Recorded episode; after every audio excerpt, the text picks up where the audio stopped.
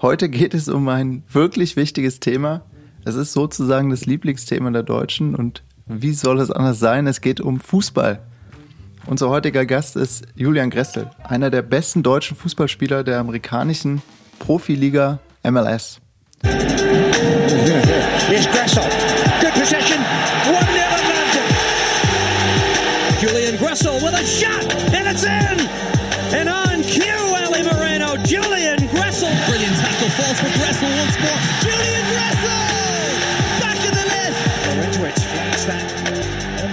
Perfectly for Gressel to try and get on. Gressel has done so.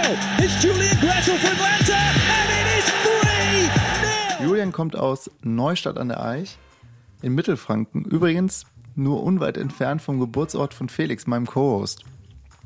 12.000 Menschen kommen aus Neustadt und einer davon hat es in die Major League Soccer geschafft und hat sich dort zu einem ja, der besten Mittelfeldspieler in den USA entwickelt.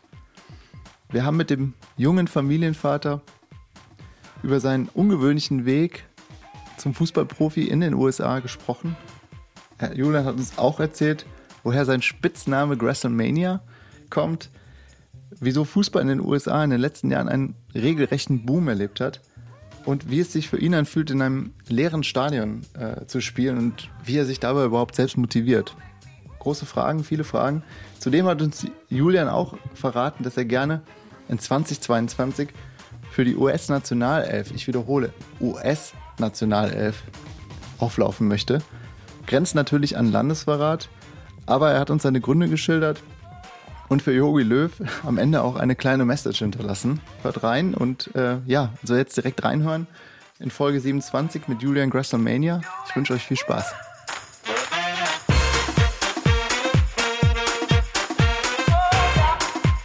Hi, ich bin der Julian Gressel, ähm, wohne hier in, in der Nähe von Washington in Virginia und äh, wunderbar together fühle ich mich, wenn ich äh, Amerika und Deutschland die Kulturen vereinen kann ähm, und mit meiner Familie über die, die Unterschiede reden kann, aber auch äh, ja, viel Feedback bekommen von, äh, wie denn das Leben in Deutschland zurzeit ist und äh, ja.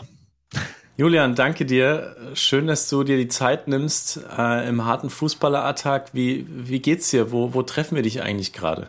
Sehr gerne, ja. Ich bin, äh, danke für die Einladung erstmal. Ich bin äh, hier zu Hause ähm, in Northern Virginia, ähm, also ungefähr so eine Dreiviertelstunde weg äh, aus Washington, D.C.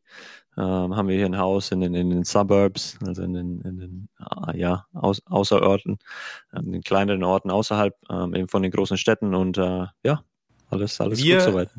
Ist du und? Ich und äh, meine Frau Casey ähm, und unser Baby Sophie. Ähm, die ist jetzt äh, bald vier Monate alt. Wow, und ihr lebt das, das Suburban Life, hast du gerade gesagt. Ähm, ich bin auch gerade in einer Suburb hier in, in Florida. Also das heißt Auffahrt mit Auto, Garage, Haus und alles, was man macht, einkaufen, Baby äh, irgendwo hinbringen, alles mit Auto, ne? Also Car Country. Genau, Car Country. Wir gehen doch aber trotzdem oft spazieren versuchen das so ein bisschen äh, öfters zu machen, dass auch das Baby ein bisschen im Kinderwagen mit rauskommt und an die frische Luft kommt, wenn das Wetter dann passt. In letzter Zeit hat es nicht so oft gepasst. Ähm, aber ja, wir versuchen ein bisschen hier und da mal ein bisschen spazieren zu gehen, aber ähm, sonst ist alles Car Country, ja. Und Suburban Life ist, ist, ist anders, äh, weil wir das so auch noch nicht wirklich erfahren haben. Äh, wir sind letztes, hier letztes Jahr im, im Juli hierher gezogen und waren vorher auch nur in der Stadt. Also ich war ja vorher in Atlanta, wir waren direkt mitten in der Stadt gewohnt, in einem Apartment. Dann, als wir hier nach Washington gekommen sind, auch mitten in der Stadt gewohnt, in, in einem Apartment. Und dann, äh, als die Schwangerschaft dann doch äh, etwas weiterging und wir dann wussten, okay, jetzt brauchen wir ein bisschen mehr Platz, ähm, sind wir dann doch, äh, ja, haben uns dann doch nach dem Haus umgeschaut und haben dann eben eins gefunden und ja, jetzt sind wir die, die Parents im Sub, in den Suburbs. Super. Ja, der Olli ist, der Olli ist auch gerade Papa geworden, obwohl es, wie, wie lange ist es bei dir her, Olli? Ja, jetzt elf Monate. Wir, wir feiern bald das äh, eine Jahr. Wow, ja. ja. Die Zeit vergeht schnell. Das habe ich auch schon mitgekriegt. Glückwunsch an dieser Stelle nochmal an dich und deine Frau. Äh, okay. Ich, ich muss, muss natürlich fragen, wie viel Schlaf hast du zurzeit? Ähm, ich habe eigentlich äh, ganz gut, ganz gut viel Schlaf, wenn ich ehrlich bin. Wir haben sie ist ein richtig gutes Baby. Wir haben von Anfang an ja eigentlich ziemlich viel Schlaf bekommen. Nur am Anfang muss man ja alle drei Stunden aufwachen, da muss sie ziemlich viel essen. Ähm, aber mittlerweile schläft sie eigentlich von so 10.30 Uhr, 11 Uhr bis früh um, um 7, 7.30 8 Uhr. Also, so dass man acht Stunden mal am, am Stück durchschlafen kann, das ist schon nicht schlecht. Das hört sich ja richtig gut an. Wie, wie ist es bei dir? Ist es bei dir anders? Meine Freundin hört den Podcast, deswegen ähm, ich, ich schlaf ich, ich schlaf durch. Ich, ich muss, ich, ich, okay. ich übernehme immer morgens ab sieben und äh, nachts. Ja, wären wir unter uns, würde ich es anders sagen. okay. naja, es ist, es ist halt, es ist halt ein, wenn du Mann bist, die Versuchung ist groß, einfach durchzuschlafen, ne? Und die Frau halt einfach alles machen zu lassen, nachts auch das Füttern und so weiter. Also das ist ja nichts, das ist ja nichts, ist ja kein Geheimnis, das ist ja nichts Neues.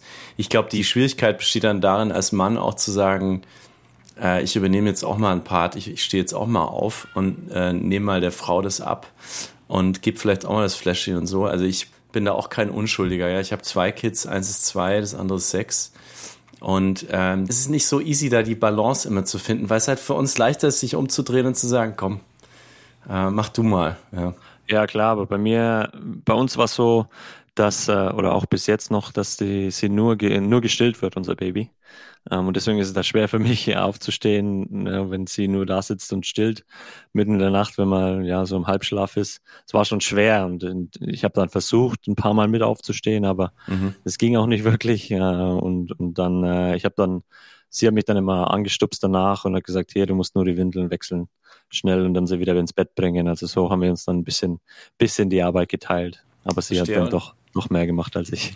Und, und Olli, was war das, was deine Freundin jetzt nicht hören darf, dass du immer durchschläfst? Ja, oder? ich schlafe halt durch und äh, aber ich übernehme immer morgens 6.30 Uhr und ähm, dann machen wir also von 6.30 Uhr bis, äh, bis 9 Uhr, da gehe ich zur Arbeit und äh, abends wieder um 18 Uhr. Und ähm, ich bin, ich habe das anfangs so wie Julian gemacht. Ähm, so die ersten vier Monate, dass äh, sie gestillt hat und ich dann Windel gewechselt habe, äh, aber das äh, inzwischen nicht mehr. Ich, ich, mhm. ich, habe hab die große Ehre, dass ich nachts durchschlafen darf. Eine große Ehre. Und äh, wir, wir, wir, haben, wir wissen natürlich auch alle, was Schlaflosigkeit, wie sich das auf den Beruf auswirkt. Äh, Julian, bei dir geht ja, glaube ich, das Training bald wieder los. Ne? Also wie, äh, wir haben ja, viele von uns haben ja die berühmten Pandemic Five angelegt, also so, so einen kleinen neuen Jahresring äh, uns in die Hüften gelegt. Wie, wie, wie, wie, wie hast du das gemacht? Hast du vielleicht ein paar Workout-Tipps für, für junge Väter zu Hause? Also es, es, war es war schwer. Wir haben uns natürlich die Zeit aufgeteilt. Meine Frau ist auch ziemlich aktiv und will sich auch äh, ja will auch immer immer wieder, ob es am Fahrrad ist oder, oder joggen gehen oder so. Ähm, es war also es war nicht leicht. Wir haben, mussten uns immer natürlich aufteilen und wir haben dann uns eine kleine Gym hier in, in, unserem, in unserem Keller eingerichtet, äh, wo wir ein Laufband geholt haben. So ein Peloton-Fahrrad haben wir ähm, da stehen, wo man dann mal schnell eine halbe Stunde, dreiviertel Stunde draufgehen kann. Das war so am Anfang, ähm, ja, was ich auch gemacht habe, ähm, wo wir halt, wo wir wussten, okay, jetzt schläft sie. Ähm, jetzt kann man da, jetzt ist es mal ziemlich leicht, äh, so, so ein Workout reinzu, reinzukriegen, aber ähm, ja, und, und umso länger bei mir diese, diese Off-Season eben ging, ähm, die Pause, wusste ich eben, okay, ich muss eigentlich ein bisschen mehr machen und muss, muss wieder ein bisschen mehr härter arbeiten. Ähm, und da hat dann meine Frau auch Verständnis dafür natürlich, weil ich dann auch fit werden muss für meinen Job ähm, und es dann so ein bisschen ist wie, wie, wie Arbeit. Ähm, und da bin ich dann öfters eben auch mal in den Gym gefahren hier oder, oder zu einem ähm, oder länger ein bisschen joggen gegangen aus, außen ähm, und mhm. sowas. Also wir haben uns da, haben uns da ganz gut verständigt und ganz, ganz gut aufgeteilt. Deswegen ähm, habe ich jetzt diese fünf, äh, diesen Ring, den du beschrieben hast, nicht unbedingt zugelegt. Ähm, aber ja, Workout-Tipps sind einfach, du musst einfach schauen, dass du irgendwie die Zeit findest, aktiv zu bleiben. Und wir, brauch, wir brauchen das auch. Wir sind so zwei Menschen, die, die gerne ähm, eben, eben ein bisschen schwitzen am Tag, um, so den Ausgleich ein bisschen haben, um mhm. wegzukommen von dem, ähm, ja, nicht nur auf der Couch sitzen und so, das können wir auch ehrlich gesagt nicht. Und da war das, da war es dann schon leicht, auch, auch Zeit zu finden, einfach ein bisschen zwischendrin. Mhm.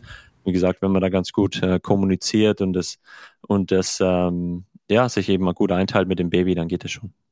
Ja, und fit sein ist auch eine Gewöhnungssache. Das äh, vergisst man oft. Dann muss den Körper dran gewöhnen, dann will er das auch, dann verlangt er das auch und dann wird der innere Schweinehund auch immer kleiner. Ähm ja, und ich muss ja auch zu einem, zu einem bestimmten Punkt hin. Also ich muss ja auch fit sein und, und ähm, ja, wie gesagt, ist halt dann doch mein Job. Dein Job ist es auch irgendwie einer der besten Fußballer äh, in den USA zu sein. Äh, du bist ja äh, in der MLS, also Major Soccer League, unterwegs, schon seit schon seit Major League äh, Soccer. Solo. Äh, Major League Soccer, danke. äh, schon seit äh, mehreren Jahren unterwegs. Du bist äh, Rookie of the Year gewesen, als du 2017 losgelegt hast, bist dann Meister geworden, 2018 wie so eine Bilderbuchkarriere. Aber wir gehen mit unseren Gästen immer gerne zurück nach Hause. Und äh, wir haben äh, über dich gelesen, Neustadt an der Aisch, Mittelfranken, da komme ich auch her. Metropole. Äh, bei mir ist es ja, Metropole, Metropole, ja, wie die, mit die Mittelfranken sagen. Äh, 12.000 äh, Einwohner, glaube ich. Und ich komme aus Nürnberg, also ganz in der Nähe, was ja, was wir ja wir sagen, wirklich die Frankenmetropole ist. Bist du, bist du Clubfan? Bist du so zum Fußball gekommen oder wie, wie lief das bei dir? Nee, also meine, meine ganze Familie war, also ich bin kein Clubfan, erstmal vorneweg. Meine ganze Familie war. Ähm, das Interview ist dann beendet, ich muss dann auch los. Ciao. Äh, meine ganze Familie war ähm, ja sehr fußballbegeistert. Mein, mein Papa äh, hat selber gespielt, ähm, damals für Festenbergs Greuth noch gespielt, äh, als die noch äh, ja, existiert haben. Ähm, und dann eben für Neustadt an der Aisch gespielt und mein Opa war, war Manager für Neustadt an der Aisch. Wir haben eine kleine Firma eben in, in, in Neustadt, ähm, ein Familienunternehmen. Und ja, es war eigentlich Fußball von Anfang an. Ich habe noch zwei, zwei kleine Brüder. Ähm, und als ich eben, eben ja, ein bisschen aufgewachsen bin dann mit denen, war ja Fußball von Anfang an, an dabei. Immer einen Ball mit rumgetragen mit mir, sagt meine Mutter zumindest jeden, jedes Mal. Ähm, mein, alle meine ersten Wörter war, war bei, was äh, Ball äh, hat bedeuten sollen. Und äh, ja, irgendwie war ich dann einfach mittendrin. Ich war dann mit meinem Papa immer unterwegs bei den Auswärtsspielen, bin ich mal mitgefahren mit dem Bus, als ich ein bisschen älter geworden bin. Und das waren, waren super, super Zeiten. Es hat richtig Spaß gemacht. Und da kann ich mich auch noch richtig gut dran erinnern, wenn ich ehrlich bin. Familienunternehmen, hatte das dann auch mit Fußball zu tun oder was? Nee, das ist, war, ist, ist eine Spedition und Logistik. Ähm, ah, ja. nee, so ein mittelständiges Unternehmen. Äh, ich weiß gar nicht gerade, wie viele Mitarbeiter, wie viele ähm, ja, Transport-LKWs wir da haben. Aber ähm, ja, das hat mein, ich glaube, vor Generationen mein Ur-Ur-Uropa mal angefangen mit einem Agrarhandel. Ähm, oh, wow. Und mein Opa hat es dann jetzt so, ja, eben in so eine, so eine Transportspedition äh, und, und Logistik eben, eben umgewandelt mit meiner Mutter zusammen. Also das heißt, ähm, wer gerade den Podcast hörst, hört und auf der Autobahn unterwegs ist, mal gucken, ob man Gressel-Spedition mit ja. Gressel vorbeifahren sieht. Gressel-Spedition und Logistik, ja. Alles klar. Und wann hast du denn dann gecheckt? Ich meine, das ist, du bist ja in der Fußballwelt dann aufgewachsen, so ganz klassisch, der kleine Verein, wo sich alle kennen, jedes Wochenende auf dem Platz. Man ist wirklich so eine verschworene Gemeinschaft. Und da wird ja auch von Anfang an geguckt. Der Wettbewerb ist ja groß. Wie, wie, wie hast du denn und wann hast du denn gemerkt, dass du so ein Tick besser bist als die anderen? Also ich habe das selber, glaube ich, gar nicht gemerkt, äh, bevor das andere gemerkt haben. Ähm, ich war ich habe dann in Neustadt angefangen eben und habe ein paar Altersklassen höher gespielt, weil ich eben super begeistert war beim Spielen. Ich wollte unbedingt immer spielen und ähm, bin dann ziemlich schnell, oder meine Mutter oder meine, meine Eltern ähm, haben mich dann in die nach Kreuz, zu Kräuter Fürth in die in die Jugendabteilung gesteckt Ach, also ja, tut mir leid. Deswegen bin ich auch kein Clubfan. Ja. Man sagt ja in Nürnberg lieber Fünfter als Vierter. Ne? Das ja, kennst du wahrscheinlich genau, den Spruch. Genau, das ja. habe ich auch schon öfters gehört. Ja. Mhm. Ähm, nee, und bin dann da eben, ich glaube, wann war das? U9, U7, glaube ich sogar irgendwie so, also ganz, ganz jung ähm, zu Kräuter Fürth gegangen in die Jugend und war dann da ziemlich lange, wenn ich ehrlich bin. Und deswegen ähm, ja, als ich da so bewusst spielt man da noch nicht wirklich Fußball, ne, wo ich jetzt sage, boah, der ist viel besser als ich, der ist besser als ich. Man spielt einfach ähm, ne, in dem Alter. Und äh, ja, so war das damals für mich. Meine Mutter und oder mein Vater, die waren natürlich, ähm, ja, muss ich riesen Dank aussprechen natürlich, dass sie mich, dass sie mich damit rein haben. Ähm, muss man auch erstmal machen, drei, eine halbe Stunde immer zum Training fahren und das und das drei, viermal die Woche, also nicht in dem Alter, aber dann später. Und dann noch zwei kleinere Brüder, die das gleiche gemacht haben und wir dann, ähm, die so den, ziemlich den, genau den gleichen Weg gegangen sind, ähm, die dann ja in unterschiedlichen Altersgruppen waren, zu unterschiedlichen Zeiten noch trainiert haben und so. Also es war ein Riesenaufwand, den die da betrieben haben für uns, dass wir eben ja ein bisschen Fußball spielen können und, und äh, hoffentlich irgendwann mal ja da Profi werden können oder so. Aber viele, äh, viele Stunden im Auto, äh, definitiv. viele Stunden auf dem Platz, ja. äh, viel schlechtes Essen an der Seitenlinie. Ja, genau. Äh, und das, das sind alles, äh, sind alles, ja, muss ich, wie gesagt, einen riesen Dank einfach aussprechen an, an meine Eltern, dass sie mir das so bereitet haben und diesen, diesen Weg mir so, ähm, ja, einfach, einfach, einfach geholfen haben, das, das so zu machen. Alles klar. Ich habe ja auch äh, mir überlegt, was macht Fußballer noch aus in Deutschland? Und es ist auch Fußballfans und kleine Kinder, die Fußball spielen. Es sind die Frisuren. Ne? Also du hast ja ähm, inzwischen einen, eigentlich einen gewissen Style, der mit Fußball einhergeht. Das hat auch viel mit Instagram zu tun, mit von Ronaldo abgefangen, äh, angefangen abwärts. Äh, wenn ich jetzt deine Frisur so beurteilen soll, ist das eine, ist das eine Fußballerfrisur? Eigentlich Undercut schon, oder? Ja, wir hatten keinen Undercut zu zweit. nee, es ist ein, äh, ja, so ein bisschen. Ich hatte damals, boah, ich hatte damals so richtig Justin Bieber Haare noch, äh, bevor ich, oder als ich in der USA noch war, ähm, oder kurz bevor ich in die USA gegangen bin und äh, das musste dann irgendwann weg. Und also Justin Bieber Haare heißt richtig richtig dicke Wolle auf dem Kopf. Nee, so, also längere Haare, so, so ein, äh, einfach, einfach lang, lang gewachsen und so direkt über den Augenbrauen und die Stirn so bedeckt und so. Ähm, ja, naja. Da kann man, findet man bestimmt ein paar Bilder äh, online, wenn man da ein bisschen rumsucht. ähm, aber nicht der, zu empfehlen auf jeden Fall.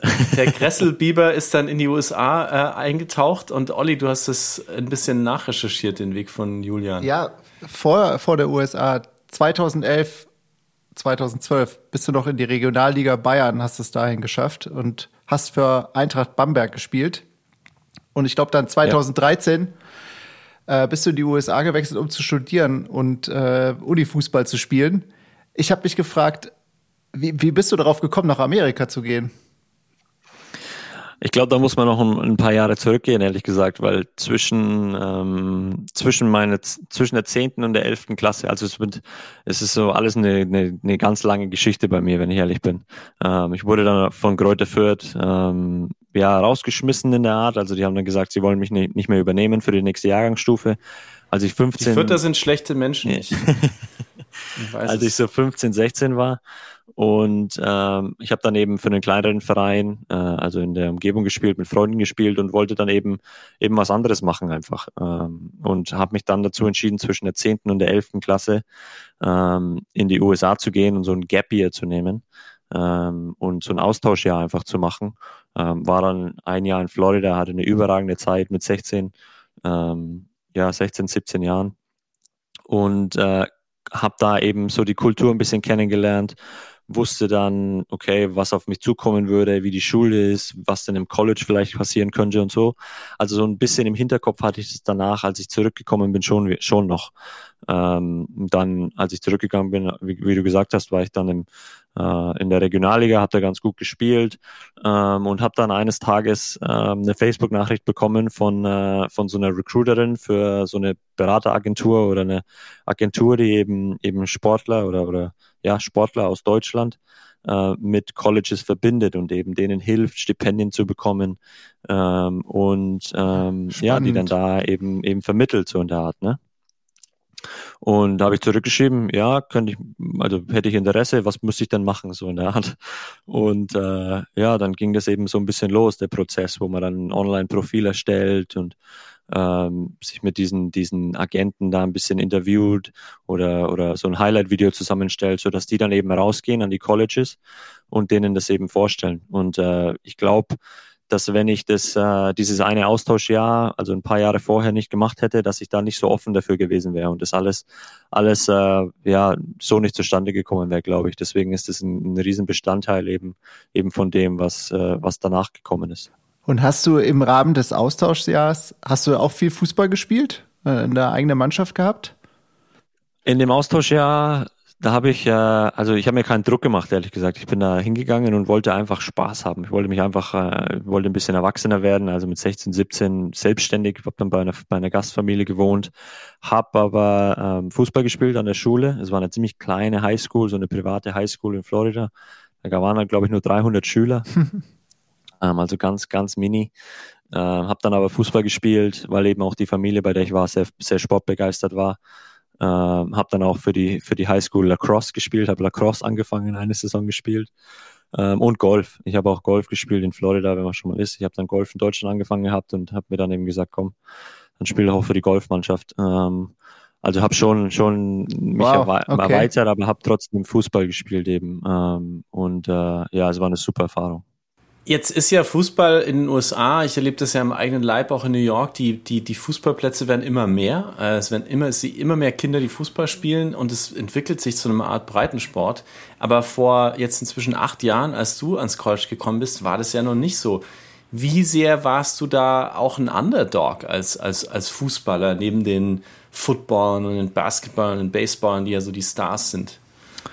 Es war, ähm, also erstmal muss ich sagen, ich bin ja dann als, ab zu Providence, Providence College ähm, und da, es gab keine, wir hatten keine Footballmannschaft, wir hatten keine Baseballmannschaft.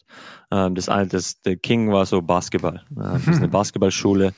Ähm, und deswegen war das College auch nicht so groß. Ähm, und, und das hat mir ganz gut getan, glaube ich, ne, dass ich nicht auf so einen riesen Campus komme, ähm, wo man ja keine persönlichen, wirklichen, äh, ja, also Relationships bilden kann mit Lehrern oder mit anderen Studenten wirklich, sondern ähm, mir hat da eben die Fußballmannschaft dann trotzdem geholfen. Also es war nicht so groß, dass es, dass es alles so ein bisschen overwhelmed oh, dass ich so overwhelmed war, so in der Art, ne, dass ich, dass es nicht überfordert war. Ähm, Entschuldige übrigens für mein Deutsch. Ich bin hier, äh, sp spreche nicht so viel Deutsch äh, zurzeit.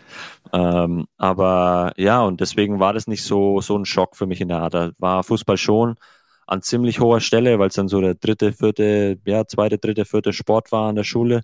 Ähm, und ich hatte da schon ein ganz gutes Gefühl, ähm, ja, dass da die Schule nicht das so als so Randsportart sieht, sondern dass man dann wirklich auch, auch, auch, auch wichtig ist in der Art.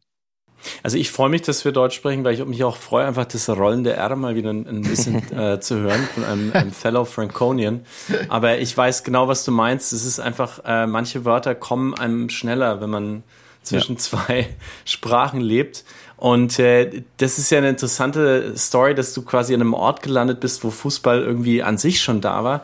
Wie, wie erklärst du dir denn allgemein, dass dieser Sport in den USA so beliebt geworden ist? Das ist, wie erklärst du dir diesen Hype um, um Fußball und, und diese wachsende Popularität in den USA? Ich glaube einfach, dass, äh, dass natürlich viele, viele Spieler, ähm, wie zum Beispiel, wenn, wenn jetzt Bastian Schweinsteiger hier rübergekommen ist oder der Slatan Ibrahimovic oder Frank Lampard oder, oder damals war David Beckham, das hat so das alles ein bisschen ausgelöst. Ähm, da sind wir wieder ich, bei den Frisuren, ne? Also genau, ja. da spielen die Frisuren auch immer eine Rolle. Ja, wo da halt so Weltstars aus Europa ähm, hier in die USA kommen und da eben ähm, ja noch so ihre, ihre Karriere ja ein bisschen ausklingen lassen, ähm, aber diese Popularität von dem Sport eben einfach anhebt. Und ich glaube, die MLS oder, oder auch andere, andere Vereine hier ähm, haben das dann ein bisschen, bisschen weitergenommen in, in dem Sinne, wo sie gesagt haben, nee, wir können nicht so auf diese alten Stars ähm, uns verlassen, wir müssen selber was dafür tun und selber Qualität hier reinbringen in die USA oder in die, in die Liga ähm, mehr Qualität als, als nur Weltstars, die eben ihre Karriere ausklingen lassen wollen, sondern wir brauchen hungrige, hungrige willige, junge, dynamische Spieler. Ähm, und da haben sie in den letzten Jahren, vor allem in den letzten Jahren, sehr viel, sehr gute Arbeit geleistet, glaube ich. Ähm, und ähm, ja, deswegen wird das alles einfach ein bisschen populärer. Wie gesagt, das ist die, ich glaube, das ist die beliebteste Sportart auf der Welt, Fußball. Mhm. Ähm, und ja, dass es dann irgendwann hier in die USA kommt, war, glaube ich, schon, schon auch klar. Ähm, und jetzt. Hungrig, willig und dynamisch. Ja, das ist mal eine tolle Beschreibung für Julian Gressel. du bist ja dann 2017 äh, gedraftet worden, an achter Stelle von Atlanta United, hat mir Olli verraten. Die Mannschaft gibt's noch nicht so lange, die gibt's ja seit 2014. Ihr dürftet aber sofort in diesem riesigen Stadion spielen. Äh, und Vielleicht kannst du uns mal mitnehmen dahin. Was ist so ein Moment aus deiner Anfangszeit, an den du dich immer erinnern wirst, den du vielleicht auch schon über und über und über erzählt hast mit deinen Freunden, mit deiner Familie. Was ist so ein Moment aus dieser Zeit, an den du dich für immer erinnern wirst? Es ist, äh, es ist das immer erstes Profispiel. Also das, das kann, das, das erzähle ich ganz oft oder denke ich auch oft drüber nach, ähm, weil ich jetzt, wenn ich zurückblicke, da überhaupt äh, überhaupt keine Ahnung hatte, was ich mache, so in der Art. Also, es war so alles wie im Film, so ein bisschen. Ähm, ja, wie du gesagt hast, ich wurde, wurde gedraftet an achter Stelle, was schon ein Trauma an sich, äh, dass ich da dieses, das eben eben so schaffe im College, dass ich da so viele Aufmerksamkeit erzeuge, äh, dass ich da dann eben eben gedraftet werde von einem von einem Profiverein und und da eben meinen meinen ersten Profivertrag unterschreiben darf. Ähm, und dann als Rookie, was hier in den USA ein, ein riesen ja so ein Vor Vorurteil eigentlich ist bei vielen Vereinen, ähm, da dann eben sofort reinkommen in eine neue Mannschaft mit einer riesen Fanbase ähm, und, und richtig geilem äh, Support äh, von den Fans von Anfang an und da sofort Spiel und sofort ähm, ja auf dem Platz stehen darf von Anfang an war war ein Wahnsinn und habe ich mir auch so nicht erträumt, wenn ich ehrlich bin vorher. Aber was ähm, war der Film, von dem du gerade gesprochen hast? Du hast gesagt, diesen Moment, an den du dich immer erinnerst, der filmreif war. Was was war das? Es war als wir, als wir beim Einlaufen einfach äh, das ganze Spiel dann, meine, meine Mutter kam rübergeflogen aus Deutschland, wir waren da, wir sind also ich, schon, schon vom Bus ausgestiegen und da durch die Massenmengen gelaufen, wo die uns alle zugeschrien haben, wo ich mir gedacht habe, boah, das ist ja einfach nur Wahnsinn hier. Ähm, und dann sind wir zum Aufwärmen raus, alle haben geschrien, das Stadion war schon voll beim Aufwärmen, also was man auch noch nicht kennt, ne, so. Und dann, dann zum Auf, zum, also Einlaufen wieder raus und ähm, wir haben dann das 1-0 gemacht, was ein riesen Moment war. Also in dem Sinne bist du halt im Spiel, da ist ein bisschen anders, aber dann zurückblickend ähm, war das ein Wahnsinnsmoment. Ähm, oder dann haben wir, leider haben wir das Spiel dann 2-1 verloren. Ähm, aber ähm, danach, dann, als ich dann meine Mutter gesehen habe, wie sie, wie sie Tränen in den Augen hatte, wo sie, wo sie, wo ich gedrückt, wo ich sie gedrückt habe und und und solche Momente einfach, äh, wie sie mir erzählt, wo beim Einlaufen sie konnte da, sie konnte da ihre Augen nicht aufhalten und musste da die ganze Zeit ähm, ja, auf die Tränendrüse gedrückt, so in der Art ein bisschen. Wow. Ähm, also es sind, es sind, sind, ja, da kriege ich jetzt Gänsehaut, wenn ich darüber nachdenke, wenn ich ehrlich bin. Und es sind das sind richtig schöne Momente, weil ich, wenn wir zurückgehen, wo ich vorhin erzählt habe, wie viel, wie viel äh, sie für mich gemacht hat oder meine Eltern allgemein für mich gemacht haben und, und das dann so ein bisschen zurückzuzahlen und das so ein bisschen ähm, ja, einfach, einfach zu sehen, wie weit ich das dann doch geschafft habe und es dann vor, wie viele Leute waren da? Ich glaube 55.000, 50.000 im Stadion dann mein erstes Profispiel zu machen. Ähm, das machen dann diese ganzen Fahrten, die wir vorhin besprochen haben, alles, alles wert und es ist dann natürlich schön zu sehen, dass sie das auch glücklich macht, so in der Art. Das ist echt äh, äh schön zu hören. Ich, ich habe mich gefragt, also in, bei einem normalen Fußballspiel in den USA kommen so 20.000 Fans ins Stadion ähm, in Atlanta hattet ihr zum Teil 70.000 Zuschauer. Ihr habt, ihr habt da eine riesen Community aufgebaut und den Verein, den gibt's noch gar nicht so lange. Ich glaube, erst ein paar Jahre. Ähm, was ich mich frage, wie habt ihr das da geschafft, so eine Community, so eine Fankultur aufzubauen? Ja, also es war, ähm, es war alles ein bisschen Schock, glaube ich, als, als erstes. Ähm, ich glaube auch nicht, dass Atlanta United, wo sie gesagt haben, komm, wir machen einen Verein, dass die so wussten, dass da die, die Stadt so, so dahinter steht. So und der, der Arthur Blank hat da eine Riesenarbeit geleistet.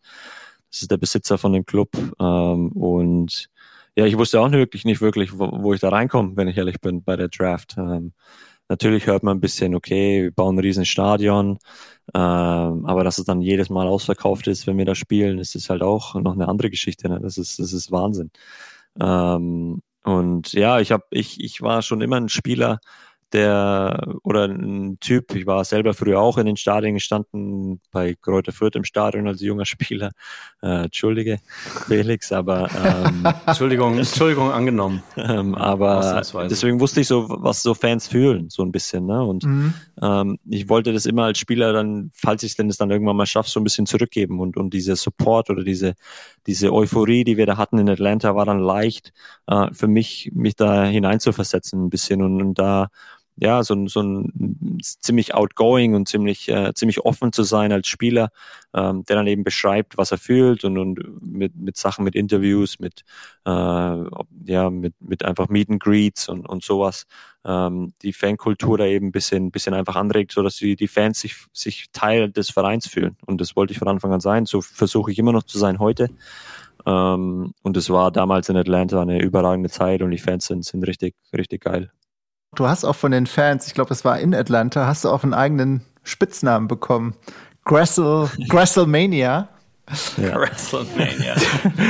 Wie kam das? Wie kam dieser Spitzname? Um, ähm, Ja, das kam also ganz natürlich, wenn ich ehrlich bin, weil ich da ja, ich da keine Ahnung, irgendwie, ich hatte nicht wirklich Ahnung, viel Ahnung über, über Wrestling und, und WrestleMania, daher kommt's, glaube ich, ne? Ähm, ich glaube, mich haben die Fans einfach spielen sehen und, und haben halt, ja, gesehen, wie ich mich in alles reinschmeiß vielleicht und, und richtig fighte und, und da, ja, in jeden Zweikampf äh, reingehe voll und, und, und, und haben dann halt, ja, irgendwie, irgendwie das, diese Connection mit WrestleMania zu WrestleMania gemacht. Und äh, ist natürlich schön, ist immer eine schöne Sache, wenn Fans einen, einen Spitznamen haben für dich, weil das dann doch zeigt eben, ja. dass sie dich wertschätzen und dass sie dich äh, ja positiv, positiv beurteilen. Also in Deutschland Kressel Spedition und Logistik, in den USA WrestleMania. genau. Cool. Ja. 2018 hast du dann die Meisterschaft äh, mit Atlanta gewonnen. Bist aber Anfang 2020, also kurz vor ja, dem Ausbruch der Pandemie, in die Hauptstadt nach Washington äh, gewechselt. Warum? Warum nach DC? Wieso bist du dahin gekommen? Also es ist, ähm, ja, also erstmal 2018 war so ein, so ein Bilderbuchjahr, wie, wie fast schon äh, 2017 war mit dem, mit dem, mit dem MLS Cup. Wir haben da überragenden Fußball gespielt und mit dem, mit den Fans, wie wir schon gerade drüber geredet haben, es war, war Wahnsinn und ein Riesentraum. Und ich stehe hier gerade an meinem Laptop ähm, das Bild von dem MLS Cup, wo meine ganze Familie da war, von Opa bis Mutter, meine zwei Brüder, meine Tante. Also es ist Wahnsinn. Ähm, da diese, diese Zeit war echt, echt überragend. Ähm, und dann, ja, Anfang 2020, ich wusste dann, dass mein Vertrag, ich bin, war dann im letzten Vertragsjahr ähm, und diesem Rookie-Vertrag, habe dann auch, auch ziemlich gut gespielt die Jahre zuvor und, und wollte eben eben einen besseren Vertrag einfach haben, dem, was ich mir erarbeitet habe. Und äh, in Atlanta, ja, die, die wollten das mir nicht wirklich so, so geben ähm, wie, wie, ich das, wie ich das wollte und ähm, haben eben ja die, die, das alles ein bisschen hinausgezögert, bisschen länger ähm, gedauert, bis wir da die Vertragsverhandlungen waren sehr zäh und sehr lange. Ähm, und dann wusste ich irgendwann, okay, also irgendwann kommt es zu einem Punkt, wo du, wo du entscheiden musst, was du machst. Ähm, und äh, ja, in den USA ist es dann hier so, dass, ähm, dass ich als Spieler eigentlich nicht wirklich viel, viel dazu zu sagen habe, wo ich hinkomme. Ähm, das sind diese Trades, also diese Tauschgeschäfte, die da, die da, die da vorgehen. Ähm, und DC United war dann ein, eine Mannschaft, die eben interessiert war an mir und wo Atlanta gesagt hat, okay, da könnten wir, wir uns vorstellen, dass wir dich hinge hingeben. Ähm, und die haben dann äh, also am Ende des Tages äh, einfach den besten Deal mit Atlanta gemacht, wo Atlanta gesagt hat, okay, den, den nehmen wir an und dann musste ich dahin. Also es hätte jetzt auch äh, LA oder Miami oder oder egal wo in ganz USA sein können.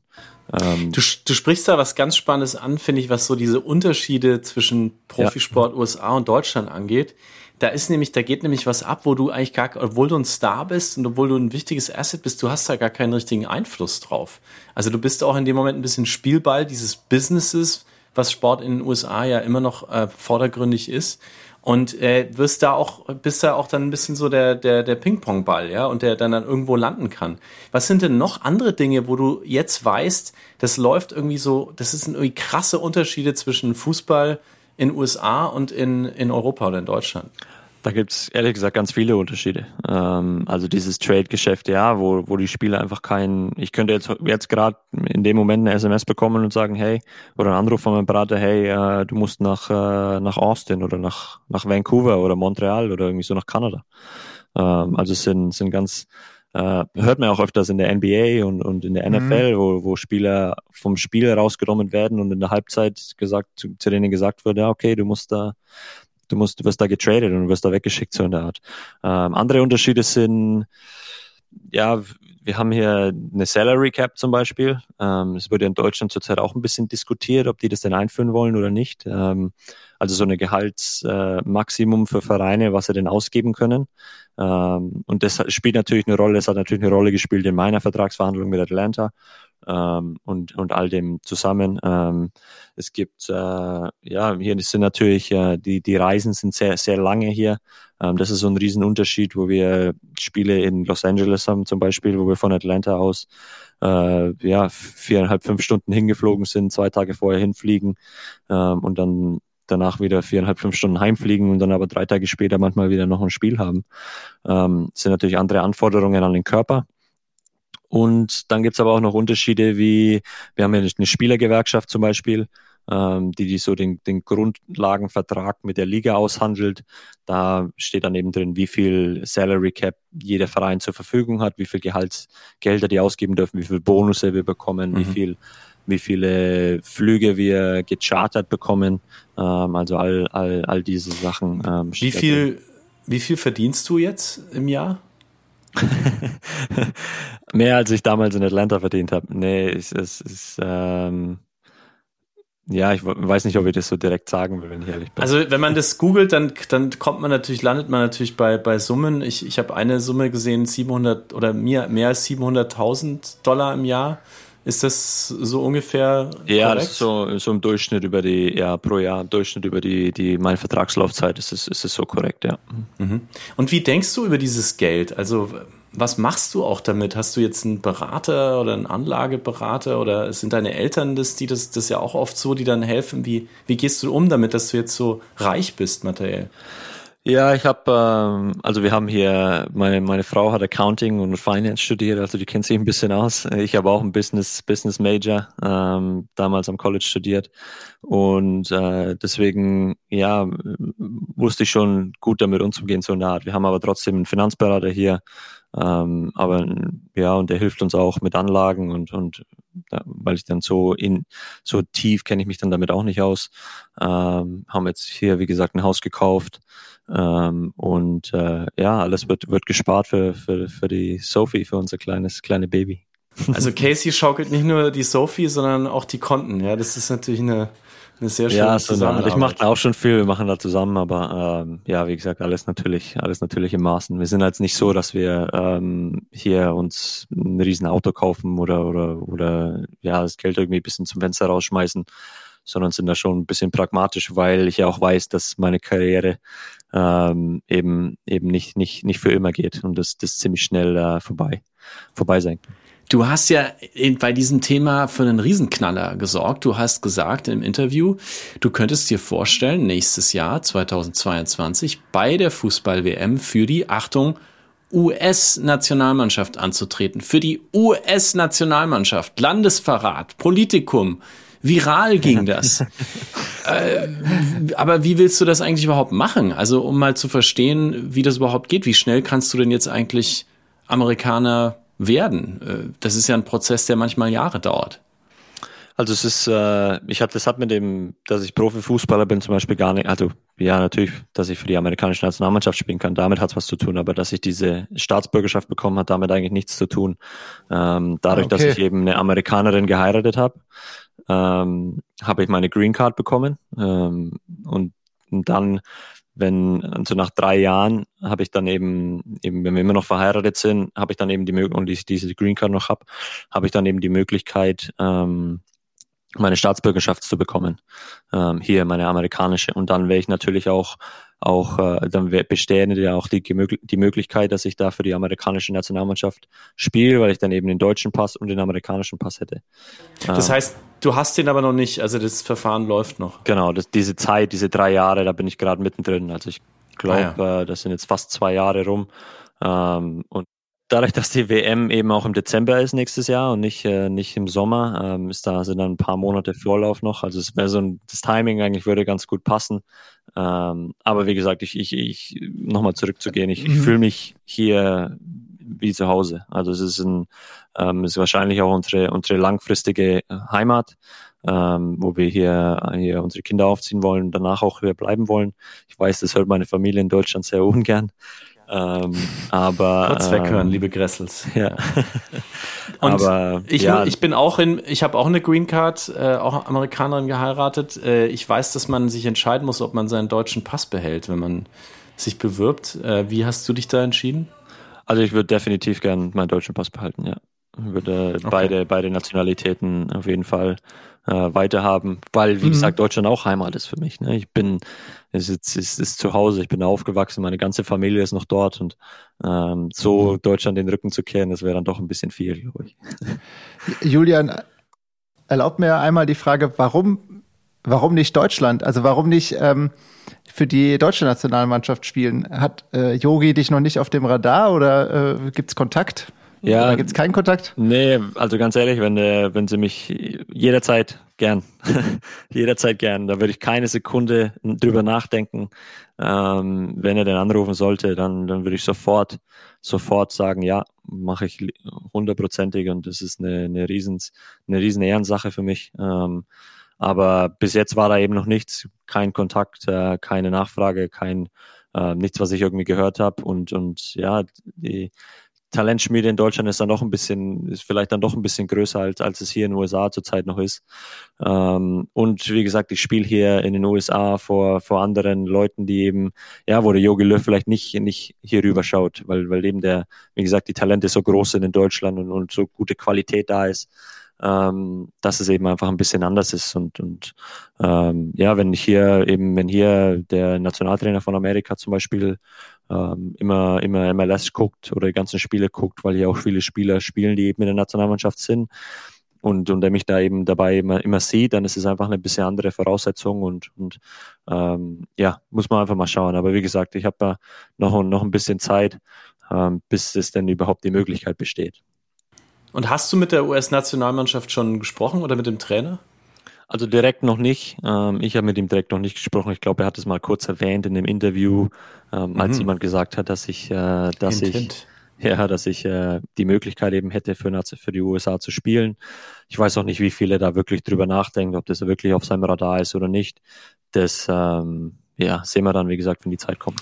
Gotta get the Grasselmania on the team. Aber wenn einer jetzt vielleicht hm. beim Podcast zuhört und einen Scout von der deutschen Nationalmannschaft kennt, schickt mal den Link zum Podcast weiter. Wer weiß, was, wer weiß, was dann passiert. Julian Gressel ist auf jeden Fall erreichbar. Er ist auf WhatsApp. Ähm, man kann mit ihm sprechen. Äh, Julian, jetzt bist du inzwischen seit, glaube ich, acht Jahren ne, in den USA fest. Ähm, du bist mit einer Amerikaner verharrt, das haben wir gerade gelernt. Du bist dabei, Bürger des Landes zu werden, kannst dann auch wählen und so weiter. Trotzdem, wenn du an Deutschland denkst, äh, du hast ja auch gerade die Emotionen beschrieben, was dich mit deiner Familie verbindet und dieses ganze, der, das, der Kern deines Berufs ja auch, der in deiner Kindheit liegt. Wenn du heute an Deutschland denkst oder jetzt gerade äh, in, in Northern Virginia, was vermisst du? Meine Familie, hundertprozentig. Also es ist immer meine erste, erste Gedanke, meine erste mhm. Antwort. Mhm ähm, jeden Früh, wenn ich aufwache mit dem Zeitunterschied, habe ich normalerweise ein paar WhatsApps von meiner Familie drauf, also das erste, was ich so, was ich so mache früh. Ähm, und äh, ja, das ist, äh, ist ganz eindeutig, weil ich bin dann doch ein Familienmensch, was ein bisschen komisch klingt, weil ich dann doch so weit weg immer, immer weggegangen bin oder oder das, dieses Weite gesucht habe in der Art, wo ähm, ja, wo sie, wo sie einfach nicht mitgekommen sind, aber wir sind ja, ich, wir FaceTimen hier alle zwei Tage oder Videocalls alle zwei Tage mindestens, ähm, so dass meine Mutter auch ihr erstes Enkelkind natürlich sieht oft hm. ähm, und bin da ständig in Kontakt mit meinen Brüdern und äh, ja, das ist so das, das, das definitiv das allererste, was da, was da kommt, äh, was ich denn vermisse an Deutschland. Wann warst du zuletzt in Deutschland? Ich war zuletzt ähm, wann war ich zuletzt in Deutschland? Ähm, ist schon ein bisschen her, leider. Ähm, ich glaube Dezember 2019. Oh wow, okay. Ja, ähm, und lässt du dir dann irgendwie Haribo kommen oder Milka oder hast du irgendwie so kleine Geheimnisse, wenn es um das Heimatgefühl geht oder Brot, äh, was du dir zuschicken lässt? Nee, ja, meine Mutter, die, die schickt öfters mal so eine kleine, ja, bisschen Haribo, bisschen äh, Schokobons, ähm, weil die meine Frau auch gern isst. Ähm, und äh, ja, so ein bisschen, bisschen Süßigkeiten schon, aber nicht, nicht so viel. Ich bin ja doch Sportler, ich kann ja nicht so viel essen. Trotzdem, wer zuhört, ähm, Schokobons an die Gresses schicken, kommt immer gut an. Äh, diese, diese Einsamkeit, die du beschrieben hast, gerade wenn man auswandert, die, die ist ja wirklich was, mit dem man, mit dem man klarkommen muss. Jetzt auch in Suburbia. Man muss irgendwie ein neues soziales Netz auch aufbauen, um sich herum neue Freunde finden. Und gerade ist es ja auch so in deinem Beruf, dass ihr irgendwie in so einer seltsamen Einsamkeit seid. Also ihr geht in diese Stadien rein, äh, ihr lauft ein, wie du das beschrieben hast, aber es ist nicht mehr filmreif mit den johlenden Massen, sondern da sitzen ein paar Hansel, irgendwie äh, die Security und der Trainer und, und Physio und vielleicht noch der Präsident vom Club auf den Rängen und im Fernsehen werden dann Leute reingeklebt äh, per Videoscreen, äh, wie wir das jetzt oft gesehen haben. Wie geht's dir damit? Wie geht's dir mit dieser Einsamkeit beim, beim, beim Spielen gerade, mit diesen Geisterspielen? Ist das was, woran man sich überhaupt gewöhnen kann als, als Profi? Nee, also ich hoffe, ich gewöhne mich nie dran, äh, weil, weil das nicht, nicht, nicht schön ist.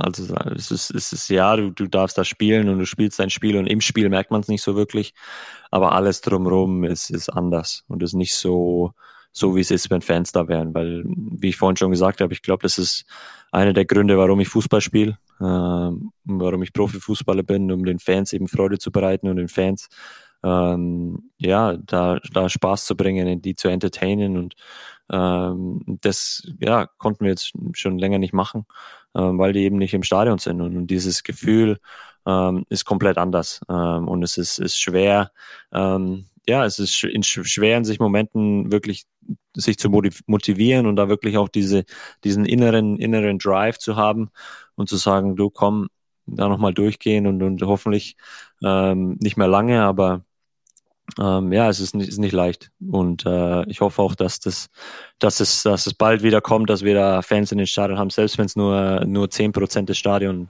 ist. Mhm. Das merkt, merkt man sofort. Ähm, Versuchst du dir dann beim Spielen vorzustellen, dass die Fans da sind? Also auch dann vielleicht beim Jubeln oder wenn es darum geht, eben sich zu motivieren, was du gerade gesagt hast. Was, wie, macht, wie machst du das, dass du physisch in diese, in diese, äh, in dieses Adrenalin reinkommst? Ja, es ist viel, es ist viel über die, die Mannschaft, also es ist viel über die anderen Spieler mit, wo, wo viele eben, eben versuchen, dich so ein bisschen mit hoch zu pushen, ähm, äh, wo wir einfach mehr, mehr machen müssen, um uns, um uns selber zu motivieren, sondern hat viel mehr reden müssen und, und viel mehr uns, äh, ob der Trainer da ein bisschen mehr machen muss und so. Ähm, also den dann, Thomas Müller auspacken, sich einfach mehr anschreien auf Genau, so in der Art, ja. Also so, so ein bisschen abzulenken einfach, weißt du? Oder andere Motivationshilfen zu finden, wo du sagst, okay, nee, heute, heute spielen wir mal für, für diesen tieferen Hintergrund, für den oder den oder heute spielst du mal für deinen Brüder oder irgendwie sowas. Na, und, und so, solche Sachen sind, äh, ja, sind öfter, habe ich ein bisschen was ausprobiert letztes Jahr, aber es kommt trotzdem nicht irgendwie, irgendwie gleich mit, mit dem, was, was es ist, wie, wie das Gefühl ist, wenn da, wenn da Fans im Stadion sind und du da aufläufst und, und du da spielst oder wenn du ein Tor machst und die, die da feiern und, ja. Spielt da auch Angst mit? Also wenn ich mir jetzt vorstelle, ich bin als Spieler auf dem Platz, ich habe den Ball und da kommt jemand auf mich zu. Ich weiß, der ist getestet, aber ich weiß auch, jetzt gibt's gleich einen Körperkontakt. Beide schwitzen, man kommt sich sehr nahe die Aerosole fliegen hin und her. Wie sehr spielt das auch bei dir eine Rolle, wenn du auf dem Platz stehst? Wie viel Angst spielt da bei dir im Kopf auch mit gerade? Ah, nee, nicht, nicht wirklich. Von uns wurde von Anfang an gesagt, dass, ähm, dass das Spiel selber und die Zweikämpfe selber und, und Fußballspielen selber eigentlich nicht wirklich dass da nicht wirklich eine hohe Ansteckungsgefahr besteht. Ähm, und, und ich glaube den, den, den Ärzten das, ich glaube diesen Virologen das oder, oder wie man auch immer die, die Experten nennt. Ähm, und äh, bin da eigentlich, ja, okay damit. Wie gesagt, wir werden getestet am Tag vorm Spiel, manchmal sogar am, am, am Spieltag.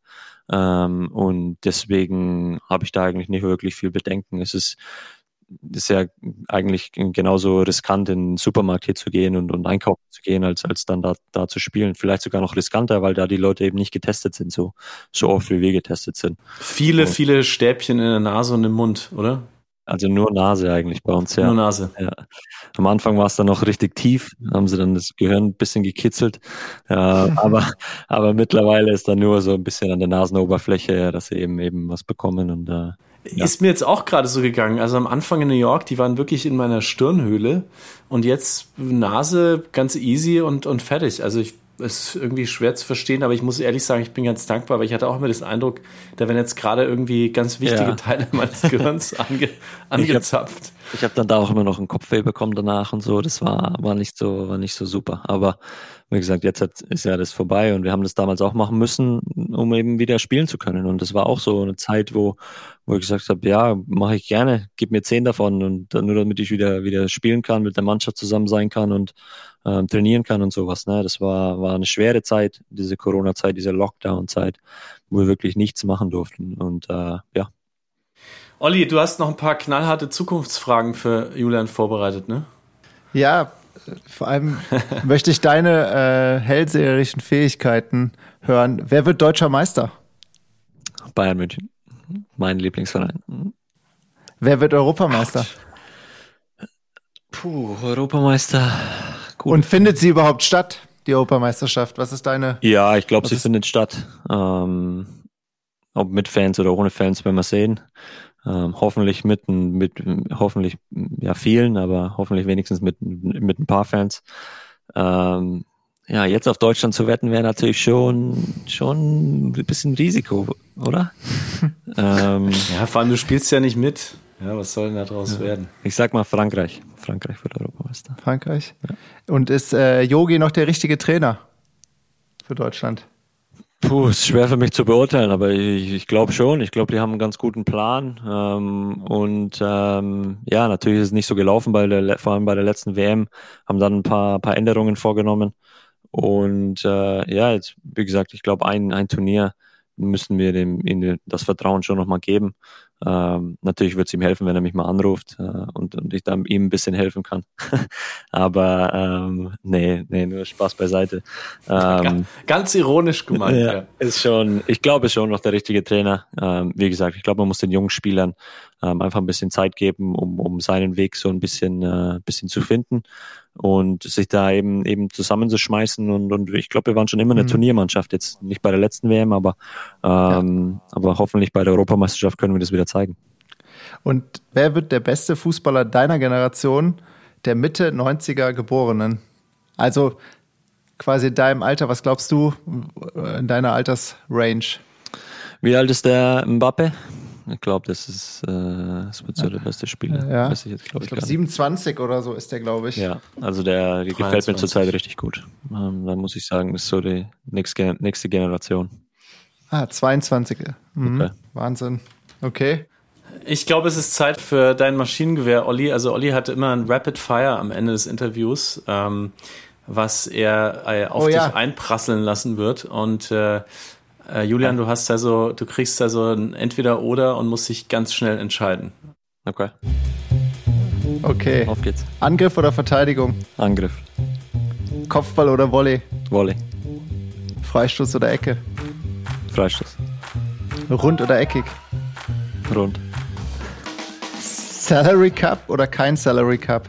Kein Salary Cup. Cup. Jogi Löw oder Hansi Flick? Hansi Flick.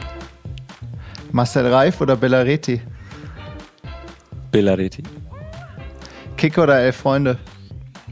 Kicker. ESPN oder Sports Illustrated? ESPN. Bayern München oder Borussia Dortmund? Bayern München.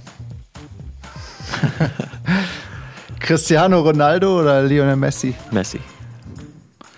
Feiern oder chillen? Uh, chillen. Hund oder Katze? Hund. PlayStation oder Nintendo? PlayStation. TikTok oder Instagram? Instagram. Trainieren oder Netflix? Trainieren. Android oder iOS? iOS. Vegetarier oder kein Vegetarier? Kein Vegetarier. Gen Z oder Gen Y? Uh, Gen Z.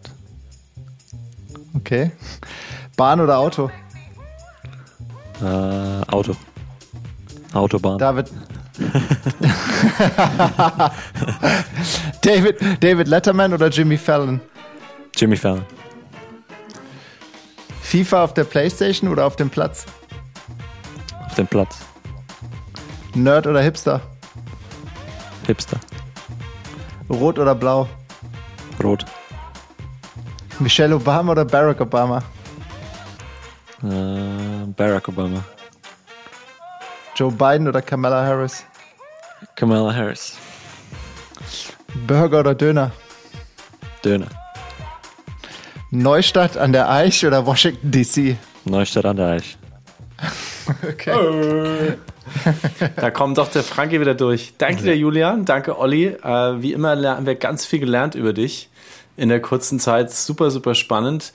Und wir machen immer mit Musik zu äh, bei uns, bei Wunderbar Together. Und du darfst dir einen Song aussuchen. Die Frage ist, wenn du mal deine innere Playlist durchgehst, bei welchem Song, lieber Julian, fühlst du dich ganz besonders wunderbar? Bei mir ändert sich das immer, ähm, wenn ich ehrlich bin. Ich hab, äh, bin, ja, ich habe nicht so einen Song, wo ich immer drauf zurückgehe. Zurzeit ist das äh, Paradise von Basi wo wir in der Dominikanischen Republik waren vor, vor ein paar Wochen, äh, eine Woche Urlaub gemacht haben, wo ich das erste Mal meine Mutter wieder gesehen habe nach, nach eine, über einem Jahr. Ähm, und wo ich jedes Mal, wenn ich, wenn ich diesen Song höre, zum Beispiel daran, daran denke, dass wir eben da im Paradise in der Dominikanischen Republik, ich meine Familie wieder gesehen habe, meine Mutter, mein Bruder, und die da das erste Mal ihre, ja, ihre, ihre, ihre Enkel, ihre Enkeltochter kennengelernt haben. Und es war einfach eine schöne Zeit und da ist so dieses Lied einfach zur Zeit in meinem, Kopf drin. Two, three, four. Hands in your body, I'm grabbing your ass, enjoying the moment, cause life moved too fast. I'm looking forward, ignoring the past. These are the times that we'll laugh looking back. I'm getting lucky like coins in a well. Goodbye to my haters, I'm wishing you well. This is my man, if you couldn't tell. This is our life and we living it well. Late nights in the city causing hell. Burn this bitch into the ground, oh well. All we got tonight, let's do this right. Let's do this right. Let's go to.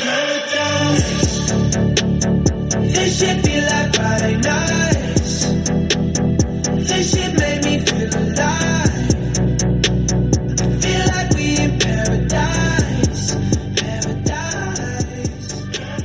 Super Wow. cool. Hey, die Mama, die Mama Gressel, wie heißt deine Mutter? Barbara, Barbara Gressel. Barbara, wir feiern dich. Äh, Ich glaube, der ganze Podcast heute war eigentlich eine kleine Ode an Barbara Gressel und die definitiv. Gresselmania, die Neustadt Aisch losgegangen ist, damit daraus einer der besten Fußballer seiner Gradation werden konnte. Julian Gressel, der heute bei uns im Podcast zu Gast war. Julian, ganz, ganz lieben Dank, dass du die Zeit genommen hast und dir und deiner kleinen jungen Family äh, in den Suburbs in Northern Virginia alles, alles Gute. Und wir freuen uns wahnsinnig, dass du hier warst. Das letzte Wort im Podcast ist immer das äh, unseres Gastes. Hast du noch irgendwas, was du loswerden möchtest? Ähm, Mantra, ein persönliches, was du mit uns teilen möchtest? Oder irgendwas, was du unseren Hörerinnen und Hörern mit auf den Weg geben möchtest? Nee, eigentlich nicht viel. Ähm, Also ich hoffe, äh, erstmal danke natürlich für die Einladung. Danke, dass ich hier, hier dabei sein durfte. Und äh, wie gesagt, es ist immer schön, ähm, ja, solche Interviews oder, oder Podcast-Form zu geben. Vor allem, weil es auf Deutsch ist und weil ich eben diesen, diesen Bezug nach Deutschland eben sehr gern bei, beibehalten will. Also liebe Grüße nach Deutschland an alle. Ähm, ich hoffe, ihr haltet diesen, diesen, diese Zeit gut durch und uns steht das alles gut durch. Ähm, und hoffentlich ist alles bald wieder vorbei ähm, und wir können bald zu unserem normalen Leben zurückkehren. Also bleibt gesund und liebe Grüße. Und du hast, Julian, du hast ja selbst auch ähm, einen Podcast gerade gestartet. Willst du mal kurz sagen, wie der heißt? Weil für die Leute, die immer noch zu Hause im Lockdown sind und Podcast gerne hören, können auch deinen Podcast hören. Ja, stimmt. Wir haben, äh, wir haben einen mit, mit einem anderen Deutschen noch, der in der MLS spielt, dem Fabian Herbers, der spielt in Chicago.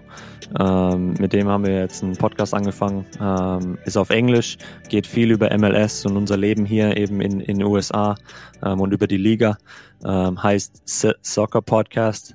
Also ist ein Z-E-E, so also haben wir das äh, geschrieben, Z-E-E, Soccer Podcast. Und äh, ja, wie gesagt, äh, hört rein, äh, wenn es euch interessiert. Äh, wir würden uns freuen und äh, ja, so ein bisschen über das Leben hier in den USA einfach zu berichten und, und ja, da ein bisschen, bisschen zu entertainen, auch, auch wie gesagt für die Fans, Fans da zu sein, ein bisschen einen Hintergrundeinblick eben in das Leben zu geben. Also ich höre auf jeden Fall rein und äh, werd das, wir werden das auch in die Shownotes schreiben. Ja, vielen, vielen Dank dir, Julian, und ähm, danke an Barbara. Perfekt, danke schön. Super, danke dir. Und wer diesen Podcast hier mag, äh, der darf ihn genau wie Julians Podcast abonnieren. Wenn ihr einen Tipp für einen spannenden Gast habt oder Feedback, schreibt uns an felix at wunderbartogether.de. Macht's gut da draußen, stay wunderbar, stay healthy. Tschüss, bye bye.